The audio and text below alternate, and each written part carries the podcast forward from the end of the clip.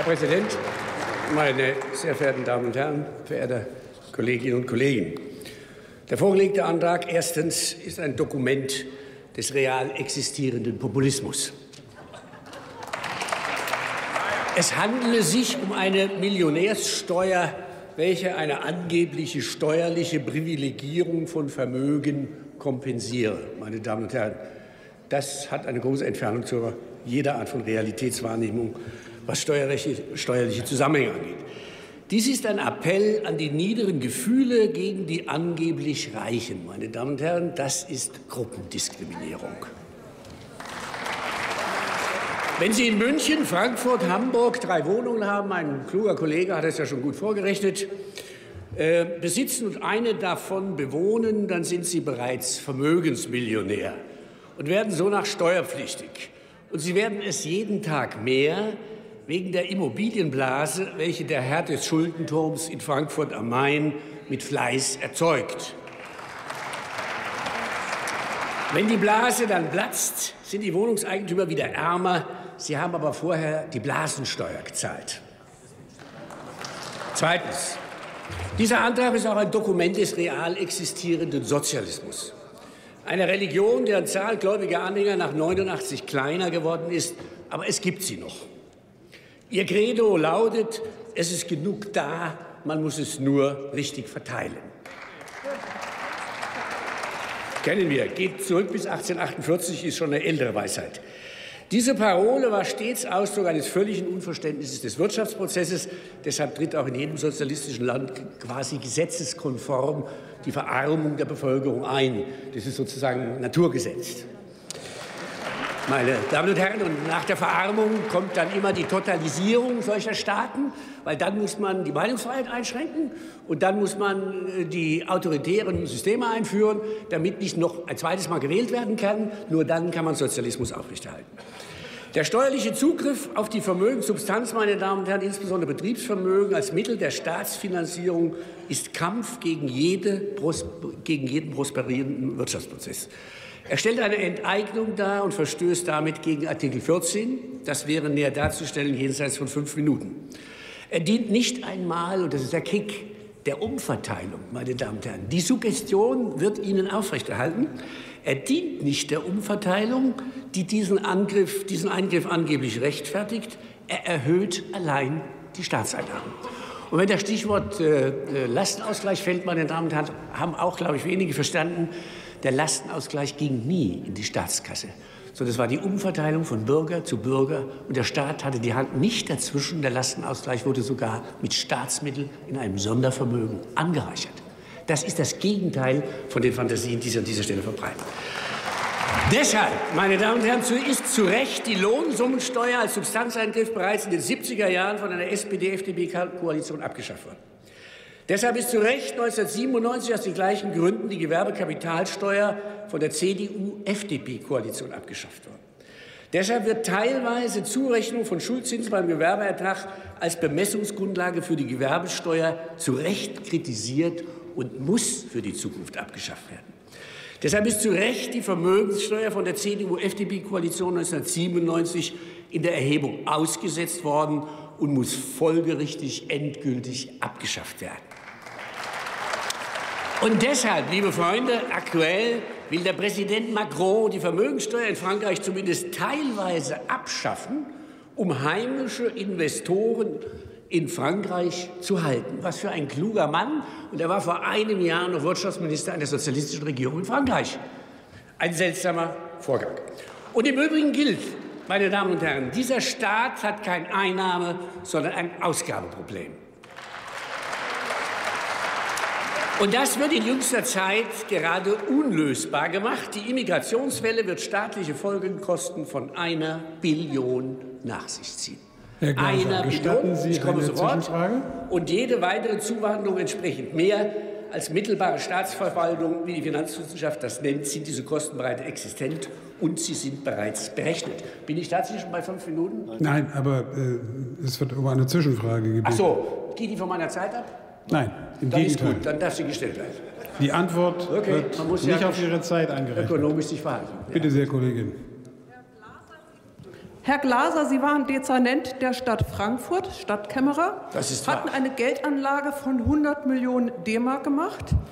In einem, Das ist nicht wahr.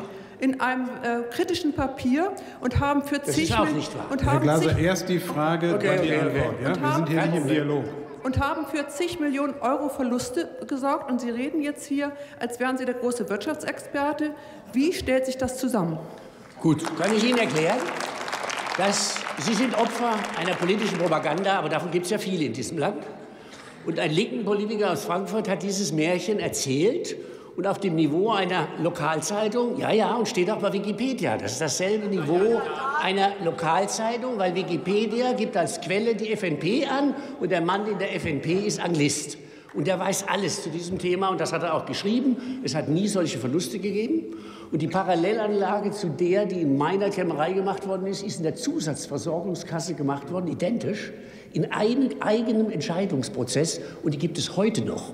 Und da die Anlage getätigt worden ist zu einer Zeit, wo der DAX bei 6.000 stand, heute steht der DAX bei 13.000, ist das eine Sensation, eine Verdopplung des Vermögens der Stadt.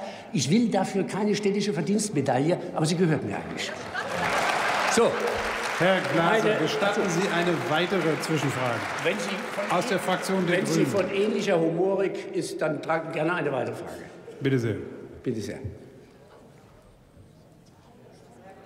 Ich vorstellen, ich war als Dezernentin in Frankfurt nach Ihnen tätig, als Personaldezernentin und habe mit der Abwicklung Ihrer verfehlten Fonds viele Jahre zu tun gehabt.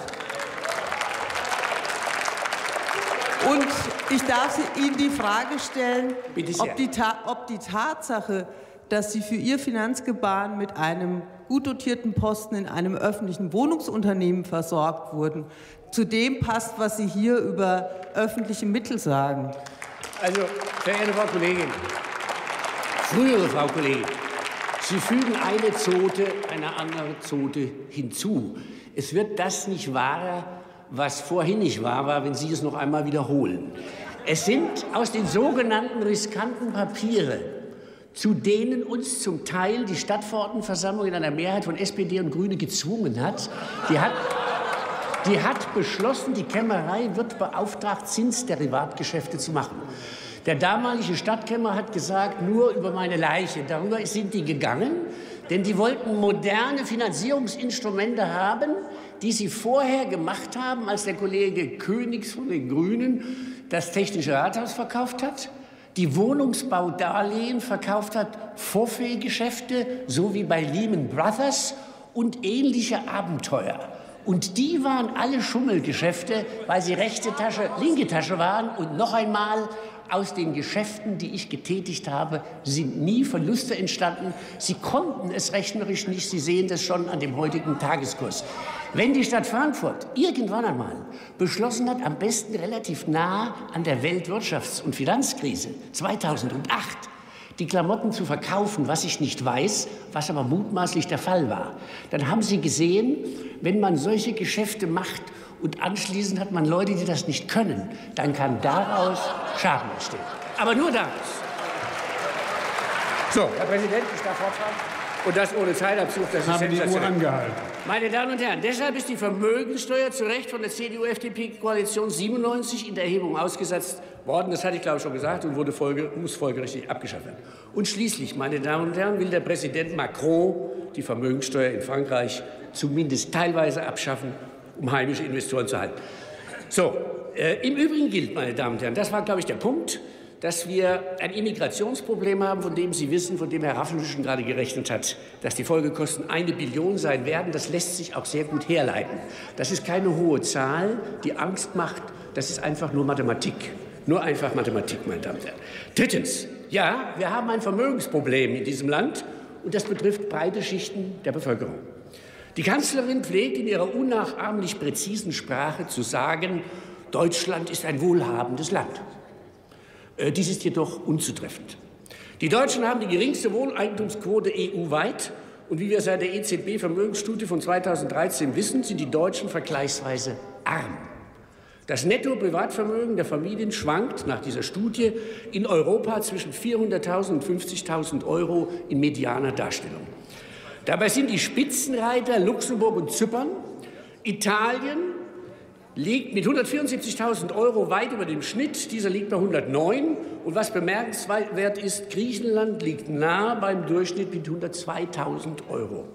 In der unteren Hälfte finden sich Portugal und die Slowakei mit 75 bzw. 61.000 und das Schlusslicht ist Deutschland mit 51.000 Euro, meine Damen und Herren. Dieses ist eine präzise Zahl, ist eine groß angelegten empirischen Untersuchung einer relativ seriösen Institution, wenn ich mal von der Geldpolitik dieser Institution absehe. Herr Glaser, ich bitte Sie Viertens. langsam zum Schluss Ich bin dann, ja, ich werde gleich mich kräftig bemühen, aber ich glaube, als Erstling habe ich 30 Sekunden Bonus oder so. Habe ich schon vorbei? Sie haben jetzt schon eine Minute und 50 Sekunden Bonus. Also stellt sich die Frage, was die Politik tun kann für eine wirksame Vermögensbildung für breite Schichten. Dazu braucht es höhere Einkommen, meine Damen und Herren, und geringere Abgabenbelastung. In der OECD sind wir an zweithöchster Stelle mit den Abgaben. Es fehlt also die Luft zum Atmen. Und der fette Staat ist nicht der starke Staat und auch nicht der leistungsfähige. Und die private Altersversorgung ist seit Jahren dringendes Gebot. Ich komme zum Schluss Ziffer 5. Im Grundsatzprogramm der AfD und im Wahlprogramm zur Bundestagswahl 17 sind diese Positionen dargestellt.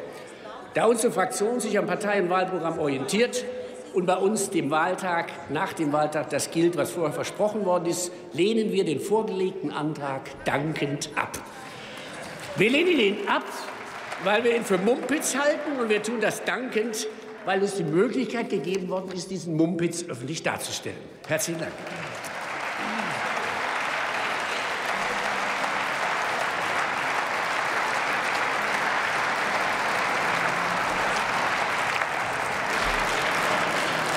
Sehr geehrter Herr Glaser, Sie haben Ihre Redezeit um drei Minuten überzogen. Ich weise darauf hin, dass das Ihre erste Rede war. Beim nächsten Mal werden Sie so viel Toleranz nicht haben.